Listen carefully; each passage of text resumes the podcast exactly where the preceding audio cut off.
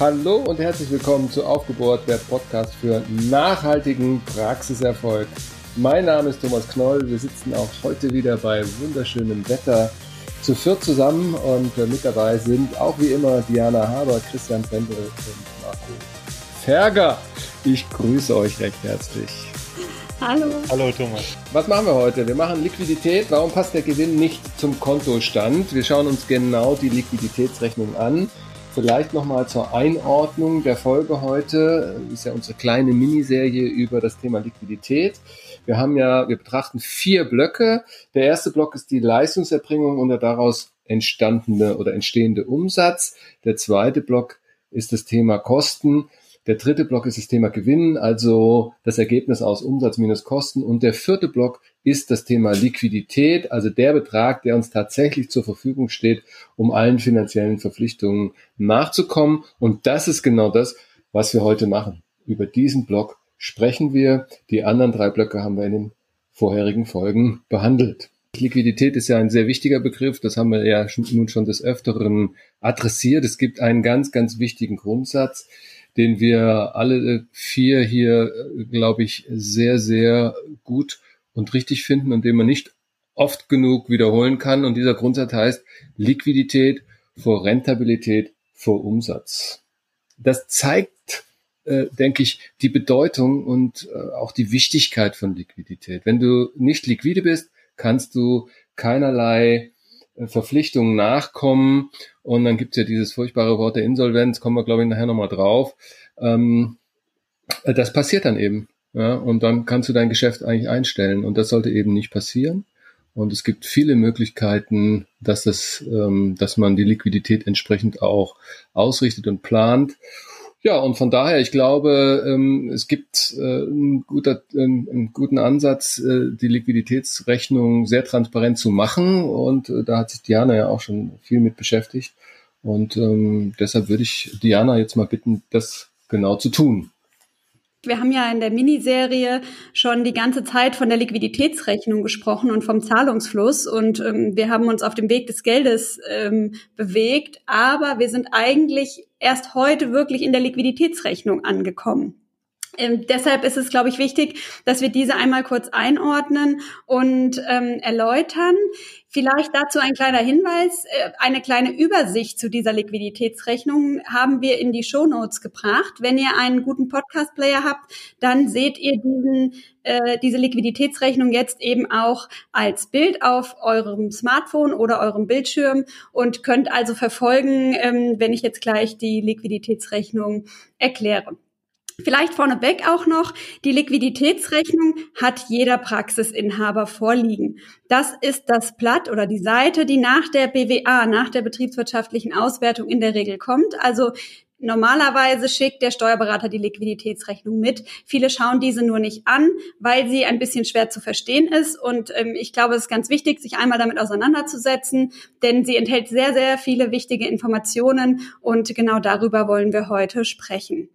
Wir starten also ganz oben beim steuerlichen Jahresergebnis. Also quasi das Ende von der BWA ist ja der Gewinn oder der das zu versteuernde der zu versteuernde Jahresüberschuss und genau start, da starten wir jetzt in der Liquiditätsrechnung. Wenn wir uns also von dort zum Kontostand bewegen wollen, dann müssen wir im allerersten Schritt die Abschreibung wieder hinzurechnen. Denn wie wir letztes Mal gesagt haben, zeigt die Einnahmenüberschussrechnung geflossene Einnahmen und geflossene Ausgaben. Aber die Abschreibung ist ja eine Ausnahme. Diese ist nicht geflossen, die ist sozusagen fiktiv gebucht. Deshalb müssen wir diese wieder hinzuzählen, um erstmal zur erwirtschafteten Liquidität zu kommen. Von dieser erwirtschafteten Liquidität ziehen wir dann die tatsächlichen Anlagenveränderungen ab. Also wir hatten beim Thema Abschreibung darüber gesprochen, dass wir als Beispiel ein Anlagegut im Wert von 30.000 Euro gekauft haben.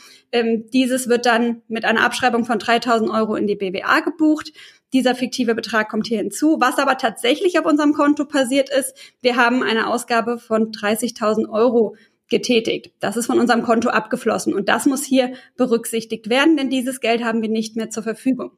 Des Weiteren müssen wir die Darlehensveränderung berücksichtigen. Also haben wir Darlehen aufgenommen oder haben wir Darlehen getilgt. Das ist ein erfolgsneutraler Vorgang, der nicht in der BWA zu finden ist, aber dieses Geld habe ich eben auf meinem Konto verfügbar oder auch nicht. Deshalb müssen wir die Darlehensveränderungen bereinigen.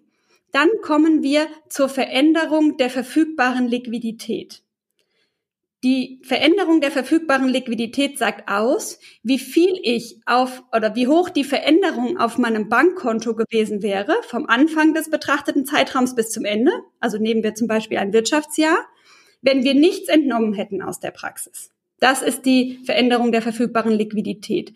Das ist im Übrigen auch die maximale Entnahme. Dann haben wir natürlich eine Reihe an Privatentnahmen. Auch das werden wir gleich nochmal erläutern. Und wenn wir diese von der Veränderung der verfügbaren Liquidität abziehen, dann kommen wir zur Veränderung der freien Liquidität. Und das ist jetzt tatsächlich die Veränderung des Kontostandes. Also man kann das auch kontrollieren, indem man einfach mal den Anfangsbestand nimmt und die Veränderung hinzurechnet und dann kommt man auf den Endbestand des Kontostandes zum Ende des entsprechenden Zeitraumes. Und diese Liquiditätsrechnung, die sollte auch immer aufgehen, tut sie in der Regel auch. Ähm, es lohnt sich aber, das einmal anzuschauen.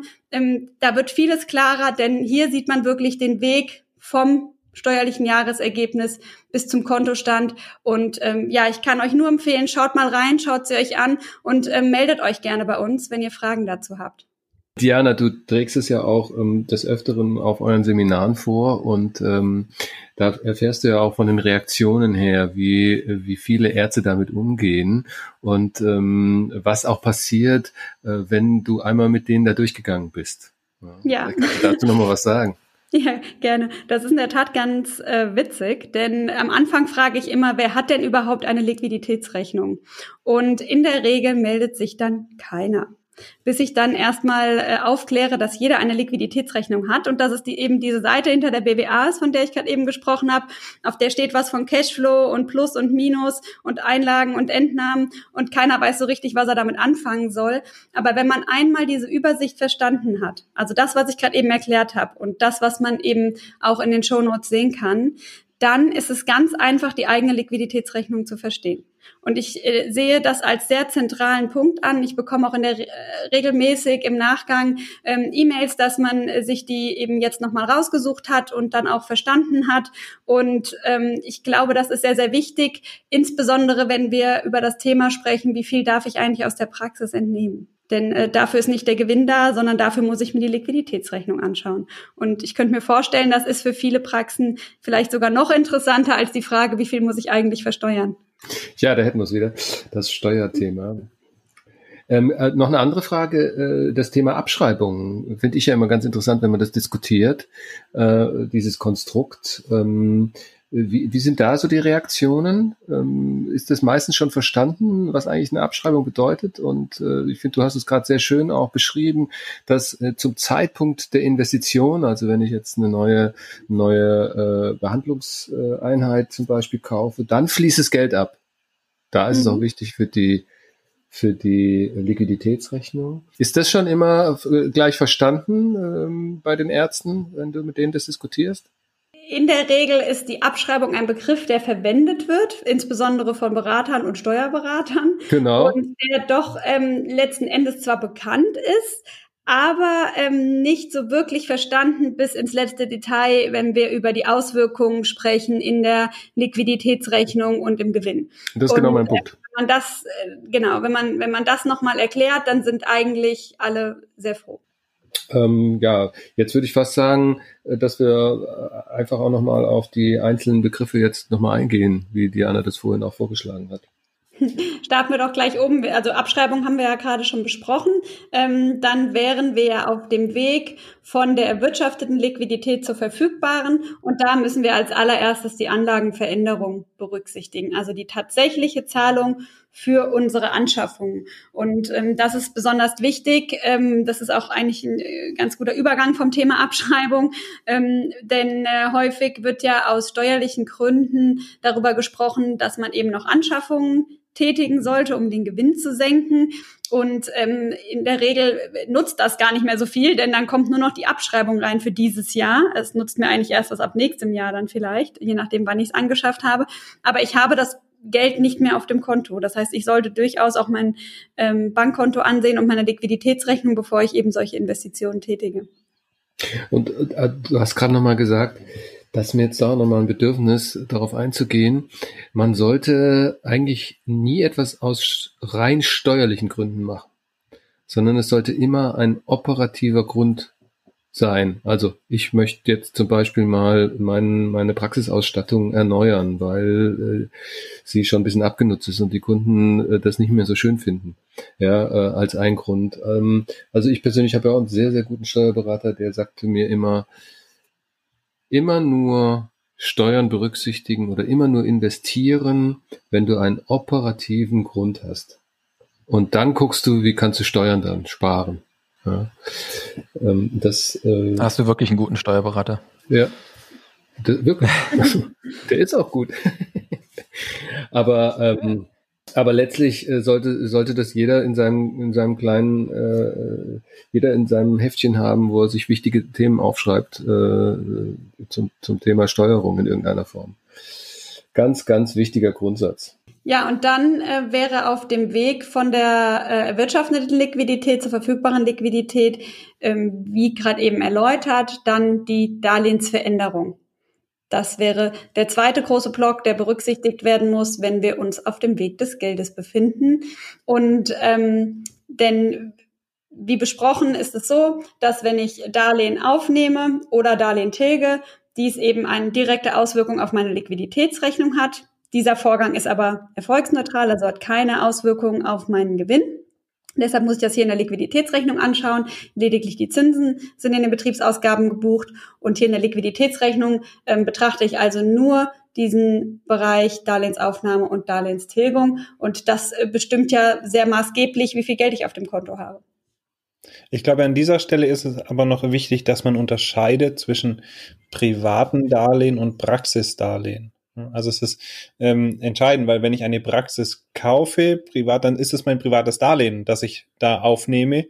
Ähm, und wenn ich für die Praxis einen Behandlungsstuhl kaufe, dann ist es ein oder kann es ein Praxisdarlehen sein. Diese Unterscheidung ist, glaube ich, ganz wichtig an dieser Stelle auch zu machen. Ja, unbedingt. Die Transparenz darüber, was gebe ich aus, und wofür habe ich ein Darlehen, entweder in Bezug auf die Praxis oder in Bezug auf mein privates Leben. Das ist, glaube ich, sehr, sehr wichtig, weil ja. je besser du die Transparenz hast über die Gesamtthematik, was du für was ausgibst, genau. desto klarer kannst du auch steuern. Das ist immer wieder das Gleiche. Ja. Transparenz ist ein wichtiger Erfolgsfaktor. Genau. Und es ist eben auch wichtig, ähm, dass man eben versteht, wenn man sich die Darlehensveränderung hier ansieht, dass es eben nur um die Praxisdarlehen geht und eben nicht um die privaten Darlehen. Ähm, über die privaten Darlehen sprechen wir dann nochmal gesondert in der nächsten Folge, wenn wir uns die private Liquiditätsrechnung ansehen. Aber egal, ob es ein privates Darlehen oder ein Praxisdarlehen ist, liegt es mir noch am Herzen, liebe Zuhörer, ähm, nochmal darauf hinzuweisen, dass ähm, ein Darlehen immer zurückgezahlt werden muss und zwar möglichst in einem überschaubaren Zeitraum, denn die nächste Investition lässt sicherlich auch schon wieder auf sich warten und ähm, dann benötigen wir vielleicht wieder Geld von der Bank. Und ähm, wichtig wäre mir nochmal, das ist allen bewusst, aber es hilft vielleicht nochmal, sich das äh, nochmal im Kopf einzuprägen. Das Geld ist nicht unendlich. Also wenn ich eine Investition zu tätigen habe und ich habe die liquiden Mittel nicht, dann ist es selbstverständlich wichtig, dass ich ein Darlehen aufnehme und ähm, diese Investition finanziere. Das heißt aber nicht, dass ich ständig ähm, mir eben Geld von der Bank holen sollte, äh, ohne Notwendigkeit, denn ähm, das Geld muss alles auch wieder zurückgezahlt werden und nicht selten haben wir Praxen, wo der Praxisinhaber im hohen Alter eben noch nicht äh, die Praxis abgeben kann, weil er eben noch ähm, Darlehen hat, die noch ähm, nicht abgelöst sind vollständig und vielleicht die Praxis nicht zu dem Preis verkaufen kann, wie er es ursprünglich in seiner Planung berücksichtigt hatte. Und da muss man eben aufpassen, dass man die Darlehen dann eben entsprechend auch immer wieder los wird und sich einen genauen Plan darüber macht, welches Darlehen bis wann läuft und ähm, wann man es tilgt, wie lange das dauert, wann das aufhört. Ähm, also da braucht man so eine Planung über viele Jahre hinweg, ähm, eigentlich bis zum Rentenalter hin. Ja, ähm, und an der Stelle halt auch nochmal, glaube ich, dann ein Link zu dem, was ich eben gesagt habe. Es ist wirklich wichtig, dass diese Finanzierung, wenn ich konkrete Gegenstände finanziere oder auch eine Komplettmodernisierung, von der der Thomas eben gesprochen hat, dass ich eben die Darlehenslaufzeit ungefähr in so einem äh, Zeitraum wähle, ähm, der auch der Nutzung der Anlagegüter entspricht, die ich damit erwerbe. Ja, und zwar ja, im Idealfall der steuerlichen, damit ich eben äh, diese, diese unschönen äh, Liquiditätseffekte vermeiden kann. Was man, was man immer wieder sieht, ist, ähm, dass man natürlich ähm, ja einen neuen Kredit aufnimmt und wenn man den mit einer sehr langen Laufzeit ausstattet, dann kann man sich den immer leisten. Ja, wenn ich natürlich sage, ich nehme jetzt 100.000 auf weil ich glaube, die zu brauchen und eine Investition tätigen zu müssen, obwohl ich mir die vielleicht nicht mehr unbedingt leisten kann. Wenn ich den 100.000 Euro Kredit über 35 Jahre rechne, dann geht das, ja. Dann ist die Tilgung so klein, dass das immer erstmal noch okay aussieht. Aber wenn ich da natürlich ein Anlagegut mitfinanziere, das ich vielleicht nur über sieben Jahre oder zehn Jahre oder fünf Jahre nutze oder abschreibe, ähm, dann, ja, dann kriege ich da in, in, vielerlei Hinsicht ein Problem. Also in der BWL nennt man das dann Fristenkonkurrenz. Das ist jetzt ein bisschen schwieriger Begriff, aber ja, Kreditlaufzeit ungefähr gleich Nutzungsdauer äh, des, des Gutes, das ist auf jeden Fall immer empfehlenswert. Und auch hier ja. bringe ich gerne nochmal das Thema ein, dass man auch viele Anlagegüter mittlerweile über Leasing ähm, beschaffen kann oder, oder Mietkauf. Ähm, da ist es, wie wir es auch schon behandelt haben in der vergangenen Folge, einfach immer eine individuelle Entscheidung. Ähm, kaufe ich das, das Gut, vielleicht sogar kreditfinanziert, oder ähm, äh, mache ich einen Leasingvertrag mit festgelegter Laufzeit und festgelegten Raten. Ja, da ist der Vorteil, dass die Nutzungsdauer äh, automatisch sozusagen der Vertragslaufzeit entspricht per Definition. Genau. Ja, da habe ich das Problem ja. nicht. Ja, das stimmt. Ich habe aber auch nicht mehr den Finanzierungseffekt, den Abschreibungen liefern können. Dafür hast du die Kosten in der Praxis. Ja, das ist das ist das, was man immer abwägen muss. Genau. Ähm, das, sollte man sich in einem, in einem Business Case, wie wir ja schon ein paar Mal auch erwähnt haben, äh, anschauen. Äh, den sollte man durchrechnen und dann kann man entscheiden, äh, habe ich jetzt die Mittel und investiere sie jetzt oder äh, finanziere ich eben äh, über, über, über einen Leasing ähm, und habe es dann aber auch als Kosten ganz konkret in der, in der BWA drin. Ja, solltet ihr dazu Fragen haben, dann äh, könnt ihr euch sehr gerne natürlich an uns wenden und wir können euch mit euch diese, diese Cases mal anschauen. Ich würde da einen Aspekt gerne nochmal in die Runde werfen, wenn wir über Darlehen sprechen, und das ist der Dispo. Gerne genommen das ähm, Darlehen, ja. Ja, weil immer gerne auch mal über ein Dispo was finanziert wird. Und da muss man äh, auch ganz genau sich das anschauen, was finanziere ich und was äh, habe ich sozusagen, was, was, äh, was baue ich für einen Bodensatz auf, äh, den ich im Dispo drin habe. Und ähm, die Dispos sind eben meistens auch ziemlich teuer. Und äh, deshalb muss man sich das auch genau anschauen. Oder wie sind, wie sind da eure Erfahrungen? Also beim Thema Dispo fällt mir sofort ein, dass es natürlich, der Dispo hat diese je nach Betrachtungsweise schöne respektive unschöne Eigenschaft, den muss man nicht zwingend zurückzahlen. Das heißt, das kann dazu führen, dass man diesen Dispo, dass man langfristig in einem äh, den Dispo ausnutzt und dadurch noch einfach Zinsen bezahlt, ähm, was man über eine andere Finanzierungsmöglichkeit vielleicht vermeiden könnte. Ja, und es ist der teuerste Kredit überhaupt. Genau. Also sollte man in jedem Fall vermeiden. Und ähm, wir sehen das leider sehr, sehr häufig in den Praxen, dass immer wieder äh, in den Dispo gegangen wird. Das liegt an der, an dem Liquiditätszyklus und der Verschiebung der Zahlungsflüsse. Und ähm, mir zeigt das eigentlich, ähm, wenn man immer wieder in den Dispo kommt, dass hier nicht ausreichend Puffer ist. Und nicht richtig ja, geplant. Also ich glaube, Genau, also ich bin da auch, äh, habe da auch eine ganz, ganz klare Meinung zu, die sich eigentlich da auch, auch deckt mit dem, was ihr sagt.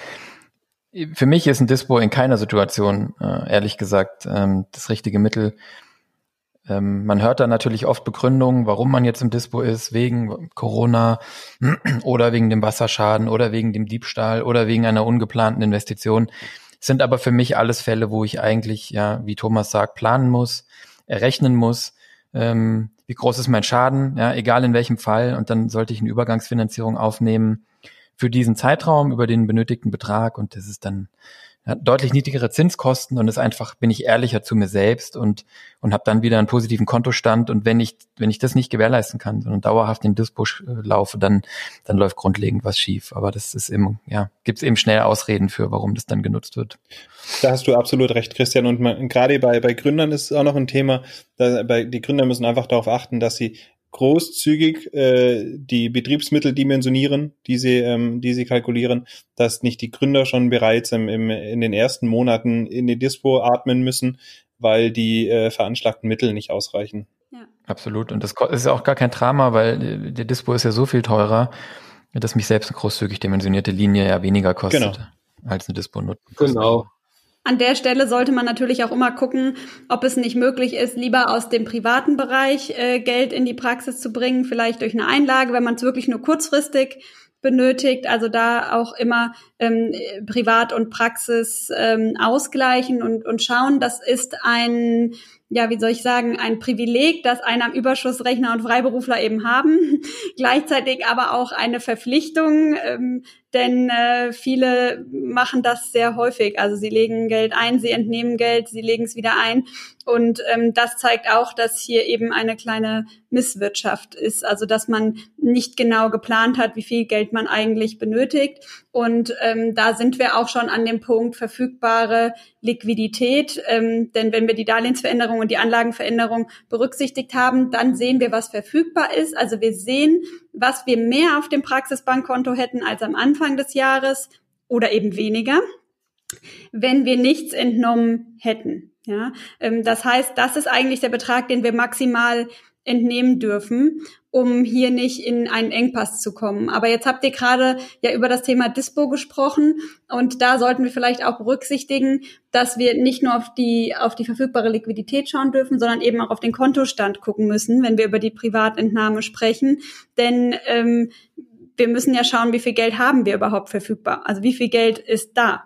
Hm? Also wenn ich über die verfügbare Liquidität spreche, dann ist das immer eine Veränderung des Kontostands. Ja, aber ich muss gucken, wie ist die Situation jetzt, heute. Genau, ich könnte also eine verfügbare Liquidität von 100.000 Euro haben, aber mein Kontostand weist aufgrund der Vorjahre äh, einen negativen Saldo von 50.000 Euro aus. Dann kann ich, darf ich theoretisch nur 50.000 Euro entnehmen, ohne wieder in den negativen Saldo zu kommen. Genau. Dann kann auch sagen, die freie Liquidität, wenn wir die Entnahme abgezogen haben, sollte immer positiv sein. Denn die freie Liquidität zeigt ja wirklich die Veränderung auf meinem Konto und wenn die immer positiv ist, dann baue ich einen Geldbestand auf meinem Praxisbankkonto auf. Und die kann auch mal negativ sein, wenn ich eben schon ausreichend Puffer und Polster habe, also wenn ich zum Beispiel 200.000 Euro auf meinem Praxisbankkonto liegen habe, dann ist das nicht schlimm, wenn ich mal eins, zwei Monate eine negative freie Liquidität habe. Dann äh, sollte ich aber nach einem bestimmten Zeitraum schauen, dass das wieder in Ordnung kommt, denn wir sehen bei Praxen, die das nicht regelmäßig durchleuchten und ansehen, dass sie das vielleicht gar nicht merken, dass sie über Monate oder Jahre eine ähm, vielleicht auch nur geringe negative Veränderungen haben dieser freien Liquidität und nach und nach ihren Kontostand abbauen. Denn dadurch, dass der Kontostand ja jeden Tag anders ist, ist es sehr schwierig, diese Veränderung im zeitlichen Ablauf, also diese Entwicklung anzusehen.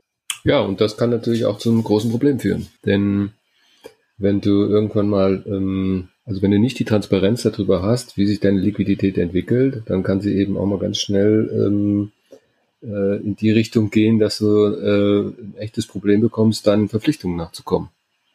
Ja. Genau. Und ähm, heißt Insolvenz. Ja, oder die ist jetzt der, nicht so riesengroß, äh, glaube ich, bei den Zahnärzten. Äh, Christian hat, glaube ich, ein paar Zahlen auch, oder? Zu dem Thema? Ja, Thema Insolvenz ist bei Zahnarztpraxen zum Glück nicht das große Thema. Ähm, die Insolvenzzahlen sind eigentlich seit Jahren rückläufig, haben sich in den letzten zehn Jahren halbiert. Im Jahr 2019 haben wir, glaube ich, 35 oder 34 Zahnarztpraxen in die Insolvenz gehen sehen und das sind dann von den 41.000 Praxen, ist das noch nicht mal ein Promille, ja. Also eine von 1000 Praxen, die im Jahr insolvent geht. Das kann man jetzt schwer einordnen, aber wenn man es mit, mit, ähm, mit Industrieunternehmen vergleicht oder mit anderen freien Berufen, dann ist das ein sehr, sehr niedriger Wert. Also Unternehmen gehen dreimal häufiger in die Insolvenz und das sind einfach absolute Ausnahmesituationen, wo man sich wirklich verhoben hat, vielleicht ähm, bei einem Praxiskauf, vielleicht bei einer Investition, vielleicht aber auch schlimme Schicksale, wo es keine Versicherung äh, zur Absicherung gab. Das sind, glaube ich, tatsächlich ähm, Einzelsituationen. Aber und das ist die Kehrseite. Das geht zu dem Punkt, den Diana eben auch sagte und den wir auch in der letzten Folge beleuchtet haben. Eine Praxis hat immer erstmal eine hohe Rentabilität, weil ja der Inhaber, der Hauptleistungserbringer und damit auch der teuerste Mitarbeiter eigentlich noch kein Gehalt bekommen hat in der Einnahmenüberschussrechnung beim Freiberufler. Und ich glaube, das ist die Dehnfuge, dass es einfach viele Praxisinhaber gibt, die ja dann mit sehr, sehr wenig auskommen, die damit leben, dass nie Geld auf dem Konto ist man kann zwischen Privat und Praxis dann hin und her schieben und immer noch mal einen Kredit aufnehmen. Und ähm, ja, damit hat man eigentlich die Möglichkeiten, so eine Insolvenz zu vermeiden. Aber natürlich zu Lasten der eigenen finanziellen Situation und, und der eigenen Glücklichkeit und des eigenen Glückes. Und ähm, ich glaube, da lauert eigentlich mehr die Gefahr. Und deswegen ist es eben sehr wichtig, dass man die Liquidität im Auge behält. Ja, und ähm, nicht nur eben um die Insolvenz zu vermeiden, auch, aber eben auch ähm, um zu vermeiden, dass man mit weniger lebt, das haben wir in der letzten Folge eigentlich auch ganz schön rausgearbeitet, dass man mit weniger lebt, als man eigentlich bräuchte oder als man eigentlich auch mit dem Arbeitseinsatz und dem Risiko, äh, das man fährt, äh, verdient hat. Genau, ich würde diesen Punkt total gerne noch aufgreifen, um noch einen weiteren Aspekt äh, anzubringen bezüglich der Liquiditätsrechnung. Es muss jetzt nicht in die Insolvenz gehen, aber zumindest liquiditätstechnisch eng werden kann es für eine Praxis durchaus, wenn sich eine BRG entweder auflöst oder von, von mindestens einem äh, Gesellschafter trennt, der beispielsweise eine sehr, sehr gute Liquidität hat. Die verbliebenen BAG-Partner haben hingegen eine nicht ganz so ideale Liquidität. Das kann dazu führen, dass die Liquidität dieser BAG auf einen Schlag massiv belastet ist. Und das zeigt uns aber auch, dass man hier unterscheiden muss. Also es gibt eine Praxisliquidität und da muss man dann auch noch gucken, die hat verschiedene Partner bei der BAG diese Unterscheidung ist, glaube ich, äh, noch wichtig, dass wir die entsprechend treffen an der Stelle. Also es ist äh, sehr wichtiger Punkt, den du da nennst. Es ist auch wichtig, genau aus dem genannten Grund, dass sich in einer BAG ähm, beide Praxispartner mit der Liquiditätsrechnung beschäftigen intensiv, denn da ist es noch wichtiger. Äh, und vor allen Dingen, dass eine Praxis, also eine Liquiditätsrechnung pro Praxispartner durchgeführt wird und das auf einer monatlichen Basis. Das heißt, man nimmt eigentlich die Praxisliquidität ähm, und so wie man die Gewinnverteilung vornimmt, ähm, kann man eben auch die Liquiditätsrechnung weiterführen und die entsprechenden Positionen verteilen. Das heißt, man ähm, nimmt die AFA wieder anteilig pro Praxispartner hinzu, die Anlagen- und Darlehensveränderung anteilig pro Partner ab und kommt dann zur verfügbaren Liquidität pro Praxispartner und damit eben zum maximalen Entnahmeanspruch. Und das, was die Partner gemeinsam noch entnehmen dürften, das muss dann eben auch noch als Geld auf den Bankkonten da sein. Da kann man ähm, in der Kontrollrechnung das Ganze überprüfen. Und dann kann es auch nicht passieren, dass äh, ein Inhaber vielleicht zu viel entnommen hat und äh, der andere möchte jetzt mal Geld entnehmen, weil er es vielleicht privat benötigt und es ist vielleicht gerade nichts auf dem Bankkonto da. Also wenn man eine Liquiditätsrechnung pro Praxispartner führt auf einer monatlichen Basis, dann kann jeder Praxispartner Monat für Monat genau sehen, was steht mir eigentlich zu, was habe ich schon entnommen und was ist mein Restentnahmeanspruch und der wäre theoretisch auch auf den Bankkonten noch verfügbar. Ja, Diana, das Thema Privatentnahmen würde ich ganz gerne ähm, nochmal aufgreifen und den Bezug herstellen zu der Liquiditätsrechnung, die du uns vorhin vorgestellt hast. Ähm, auch da haben wir die Position Privatentnahmen. Und da gehört natürlich also das dazu, was, was sich die, die Praxisinhaber monatlich rausnehmen aus der Praxis. Aber, und das ist auch ein ganz wichtiger Punkt, wir hatten es, meine ich, letzte Folge bereits angesprochen, in der Praxisbuchhaltung finden sich immer wieder ganz viele Positionen, die unter Privatentnahme letztlich gebucht werden. Zum Beispiel ähm, die Altersversorgung übers Versorgungswerk oder, oder Krankenkassen. Diese Positionen zählen alle zu den Privatentnahmen dazu. Also da muss man auch äh, gedanklich dann nochmal in der äh, sortieren, dass man sagt, Privatentnahme ist nach, nicht nur das, was ich mir jeden Monat auf mein Konto überweise, sondern auch diese ganzen Themen, die über die Praxis abgedeckt und gezahlt werden. Und genau das ist vielen, glaube ich, nicht klar. Also wenn wir, wenn wir fragen, ähm, wie hoch ist eigentlich eure Privatentnahme, dann würde mir jeder sofort die Zahl nennen, die er sich vielleicht monatlich auf das private Konto überweist. Aber man vergisst eben ganz schnell, dass man schon viele private ähm, Dinge über die Praxis bezahlt, eben wie du gerade gesagt hast, Versorgungswerk, Krankenkasse, private Steuerung, Lebensversicherung. Und diese Bereiche werden vergessen. Ich habe mich schon des Öfteren gefragt, äh, warum man sie nicht einfach privat bezahlt. Aber es ist äh, meines Erachtens so, dass eben die Steuerberater zu Recht ähm, auch gerne oder das äh, nicht schlecht finden, wenn das über das Praxisbankkonto bezahlt wird, denn dann sind diese Informationen schon im Steuerbüro vorhanden für die Einkommenssteuererklärung. Mhm. Aber das ist äh, tatsächlich einer der Bereiche, wenn wir ähm, eine, eine gut laufende Praxis sehen, Mm, und trotzdem Liquiditätsprobleme bestehen, dann ist meistens das eine Aufgabe, die tatsächlich auch einen Tag in Anspruch nehmen kann, das aufzudröseln. Ja, ja. ja. genau, was Diana sagt. Also man, man sieht, versteht erstmal gar nicht so genau, die Liquidität ähm, äh, auf den Konten ist schlecht. Der, der Praxisgewinn in der Praxis ist super und da steht ein Riesenbatzen Privatentnahmen. Mhm wohl auch die Inhaber intuitiv sagen, äh, das habe ich nie im Leben entnommen. Ja. ja. Und da muss ich sagen, das geht eigentlich auch wieder zu dem Punkt, ähm, den wir vorhin bei den Investitionen hatten und den Steuern. Ich würde sagen, wenn wir Betriebsausgaben haben oder Ausgaben haben, wo man ja drüber streiten kann, ob ich das beruflich oder privat habe, also das Handy zum Beispiel, ist man als Zahnarzt auch im Notdienst dann drüber erreichbar, ist man für das Team erreichbar, das machen wir als Geschäftsführer nicht anders. Das ist in der Firma oder in der Praxis in dem ja. Fall. Ja. Wenn ich aber ähm, wenn ich aber jetzt anfange, nur damit die Buchhaltung schöner ist, alles über Praxiskonten zu bezahlen, das dann als Privatentnahmen zu buchen, kann die Intention verstehen, aber man muss zumindest sich bewusst sein, dass es zu mangelnder oder zu geminderter Transparenz führt. Und da ist auch wieder die Frage für mich so ein bisschen, ob die, ob die äh, steuerliche Betrachtung und die buchhalterische Betrachtung da die führende sein sollte oder ob ich nicht als Inhaber eigentlich viel besser fahre, wenn ich diese Angelegenheiten mit sauberen Bankkonten und mit sauber getrennten Buchhaltungskonten so abbilde, wie sie sind, weil ansonsten, ja, besteht bisschen die Gefahr, dass ich einen Überblick verliere und mir auch etwas in die eigene Tasche äh, so lüge. Ja. Ein ganz ein wichtiger Punkt, ja, den ihr da anspricht. Wer dann natürlich noch äh, sich angewöhnt, seine Belege für geschäftliche Ausgaben, also Ausgaben, die die Praxis betreffen, äh, auch immer gleich noch zu digitalisieren und sozusagen in den richtigen Topf zu packen, äh, der hilft natürlich dann dem Buchhalter oder dem Steuerberater ungemein, ähm, ja, aus diesem, aus diesen Ausgaben auch wieder Sinn zu machen und zu verstehen, was in die Praxis gehört und dann eben auch alles beisammen zu haben. Ja, wenn wir diese die ganzen Themen mit Privatentnahme, wie wir es gerade ähm, erläutert haben, in die bei der Liquiditätsrechnung verfolgen, dann kommen wir dann als nächsten Schritt zur freien Liquidität. Das heißt, wir sehen in dieser Rechnung tatsächlich die Veränderung auf dem Kontostand. Also wie hat sich mein Kontostand in der äh, Periode verändert? Das hat Diana vorhin schon sehr schön erläutert. Das können wir jetzt an dieser Position sehen. Genau. Und sehen wir also, unser Kontostand hat sich negativ entwickelt, dann haben wir mehr entnommen, als wir eben hätten entnehmen dürfen und waren uns dessen vielleicht nicht bewusst, weil wir zum einen nicht die Privatentnahmen berücksichtigt haben, die in der Praxis gebucht wurden und zum anderen unsere Entnahmen vielleicht am steuerlichen Jahresüberschuss orientiert haben und nicht am verfügbaren, an der verfügbaren Praxisliquidität.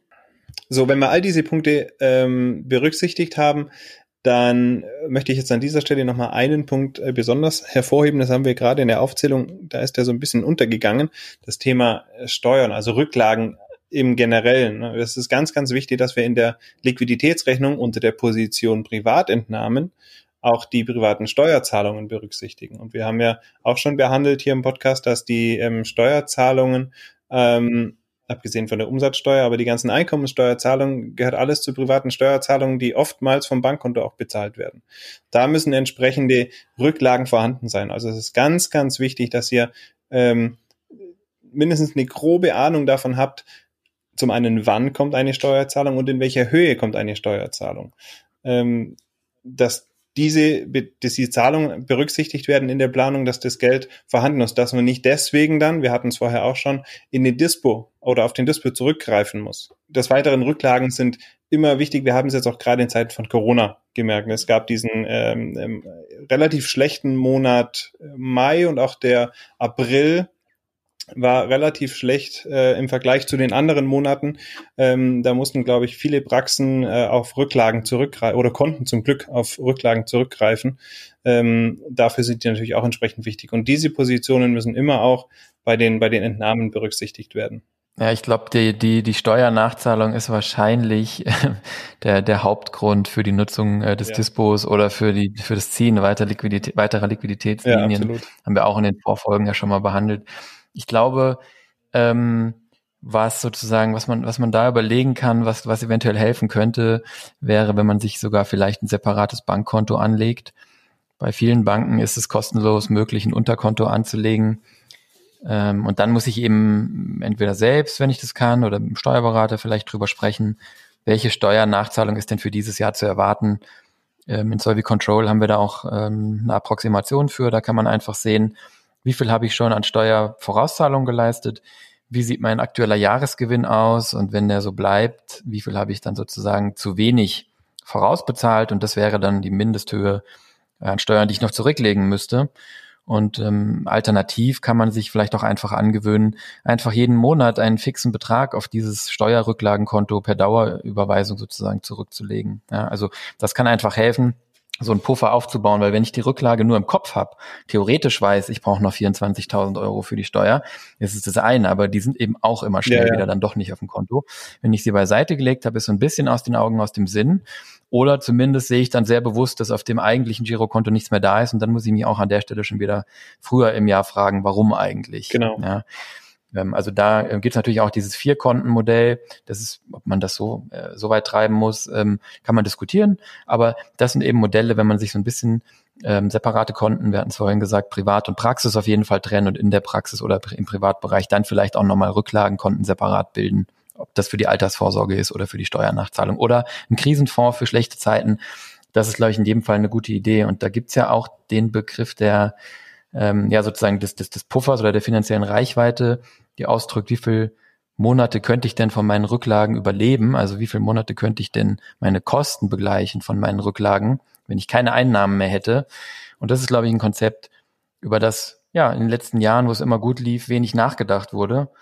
Aber ähm, ja, wer jetzt eins, zwei, drei oder vielleicht auch sechs Monate ähm, Kosten sozusagen aus der Rücklage ähm, hätte decken können, dem hätte die Corona-Krise eigentlich keine Angst gemacht. Also wir empfehlen eigentlich immer an der Stelle mindestens einen Monat, besser drei, wünschenswert wären tatsächlich sechs Monate Rücklage für solche Situationen. Also genau, vielleicht um das nochmal ähm, zu verdeutlichen, also wir reden davon, dass man so viele Monate Kosten da liegen haben sollte. Also heißt, wenn kein Euro Einnahmen in die Praxis fließt, wie es jetzt vielleicht bei manchen Praxen im April war, dass ich weiterhin die Kosten, die in der Praxis anfallen, begleichen kann. Und ähm, ich finde das ein sehr spannendes Thema, was jetzt hier nochmal aufgekommen ist, denn ich habe das auch immer wieder in den Beratungsfällen und ähm, ich versuche, die meisten Praxen davon zu überzeugen, dass man ein oder zwei Monate haben sollte, wohl wissentlich, dass man eigentlich eben drei oder mehr Monate da liegen haben sollte, weil es den meisten Praxen schon schwerfällt, mal ein bis zwei Monate Kosten auf dem Praxisbankkonto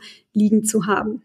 Das ist ein ganz wichtiger Punkt und an der Stelle würde ich ganz gerne auf ein ähm, auf ein Herzensthema, würde ich fast sagen, auch von, von Thomas mit, und von uns allen, glaube ich, mit hinweisen, das Thema Planung. Wir können nur Rücklagen schaffen und, und äh, entsprechenden Puffer aufbauen, wenn wir, wenn wir entsprechend die Planung dafür gemacht haben.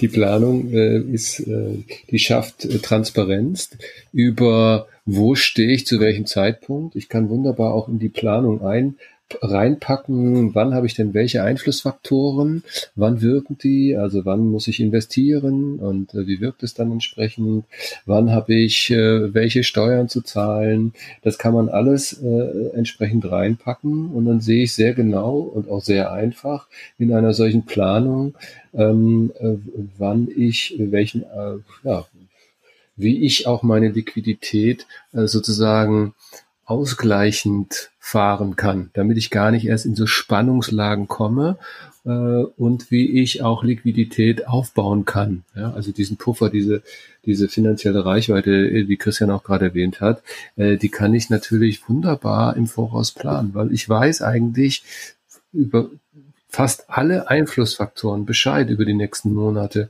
Und wenn ich Transparenz schaffen will, dann ist so ein Vorausblick äh, wie so ein Radar äh, wunderbar zu nutzen. Und ich kann ruhig schlafen dabei. Also ich agiere und ich muss nicht reagieren. Insbesondere wenn, wenn Impulse von außen kommen, wie so eine Krise. Das ist ein ganz, ganz großer Vorteil von der Planung. Was für eine Planung halt, also wenn wir da nochmal kurz, ich möchte nochmal kurz über Zeithorizonte vielleicht sprechen, ähm, weil du kannst natürlich so eine Planung sehr kurzfristig machen. Das bietet sich natürlich in so Situationen an wie jetzt, ne, wo wir sehen, es gibt äh, einen Rückgang im Patientenaufkommen und so, sonst lohnt sich das eigentlich nicht, jetzt eine Planung für, also wenn ich kurzfristig sage, meine ich Wochen und Monate. Ähm, das lohnt sich eigentlich meistens nur, wenn wir entweder einen Rückschlag haben oder wenn wir vielleicht eine Praxis haben, die sehr stark expandiert oder die gerade im Aufbau ist. Ähm, das liegt halt insbesondere daran, dass von Monat zu Monat das dann doch äh, so ganz genau zu planen dann schwierig ist. Und eine längerfristige Planung ja, äh, ist natürlich dann irgendwo in jedem Fall hilfreich, weil an der kann ich letztendlich eigentlich auch schon sehen, ähm, ist denn das, was ich vorhabe, funktioniert das überhaupt? Ja, also wenn ich mir sozusagen die Umsätze, die ich plane, passen die zu dem, was ich in der Vergangenheit gemacht habe, ist das realistisch? Und äh, die Kosten, die ich hatte, passen die zu dem, was ich an Umsätzen vorhabe und was ich in der Vergangenheit hatte? Und was bleibt dann unterm Strich übrig und was habe ich an Liquidität? Davon muss ich noch leben. Und wenn ich mir dann letztendlich meine Tilgungen reinziehe und meinen Inhaberlohn äh, ja, monatlich einplane und den vielleicht sogar fest überweise, dann sieht man eigentlich relativ schnell, ob die ganze Geschichte aufgeht oder nicht. Und da muss dann aber, und das ist, glaube ich, ganz wichtig, auch noch ein Puffer drin sein. Das heißt, eine Planung darf natürlich auf keinen Fall auf Kante genäht sein, weil was ich natürlich nicht einplane, ist eben die schwere Erkrankung des Inhabers oder die Berufsunfähigkeit oder, weiß ich nicht, Tod eines Leistungserbringers oder eben die Coronavirus-Pandemie dieses in Töpfe packen, was man in so einer Planung macht, wie viel Geld habe ich, gebe ich wo aus, wie viel Geld nehme ich wo ein und wie viel von dem, was übrig bleibt, brauche ich wofür.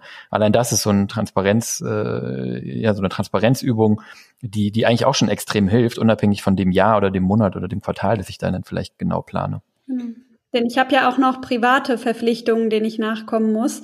Und äh, genau darüber sprechen wir in der nächsten Folge.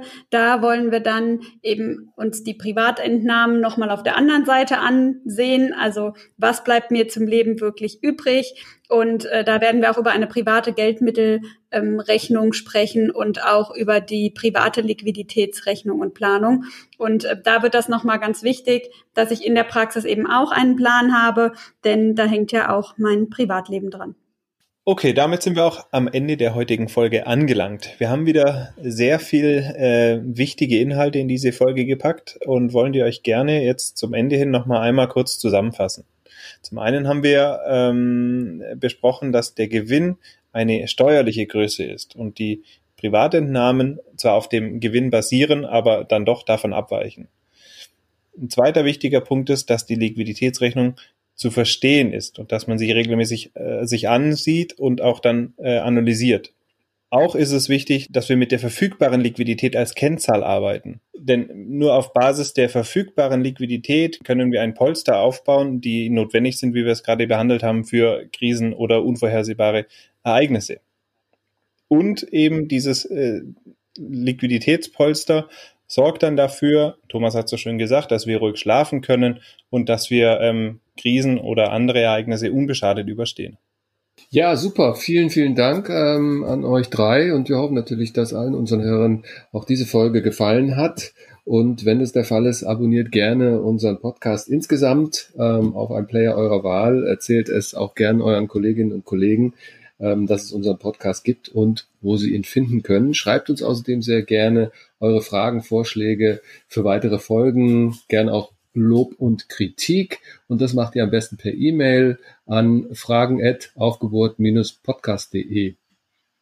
Ja, wir freuen uns, wenn ihr uns auch folgt auf anderen Kanälen wie Facebook, Instagram und Twitter. Und äh, ja, ich äh, danke Diana, Christian und Marco sehr herzlich und wünsche euch einen wunderschönen Abend und natürlich das gleiche für alle unsere Zuhörer. Schönen Abend. Tschüss. Ciao. Aber wir nehmen schon auf, du Lump, du. Oh, äh. Tristan, das muss aus der Pistole geschossen, muss das kommen. Ja, wir sind ein bisschen traurig. Ich wollte gerade sagen, unser Statist, aber du bist ja nur doch der Statistiker. Aber jetzt haben wir ja gelernt, dass Statistiken gar nichts wert sind. ja, wenn du isst, dann geh aber auf Mute, Marco. Ja. Gut, was machen wir heute? Ich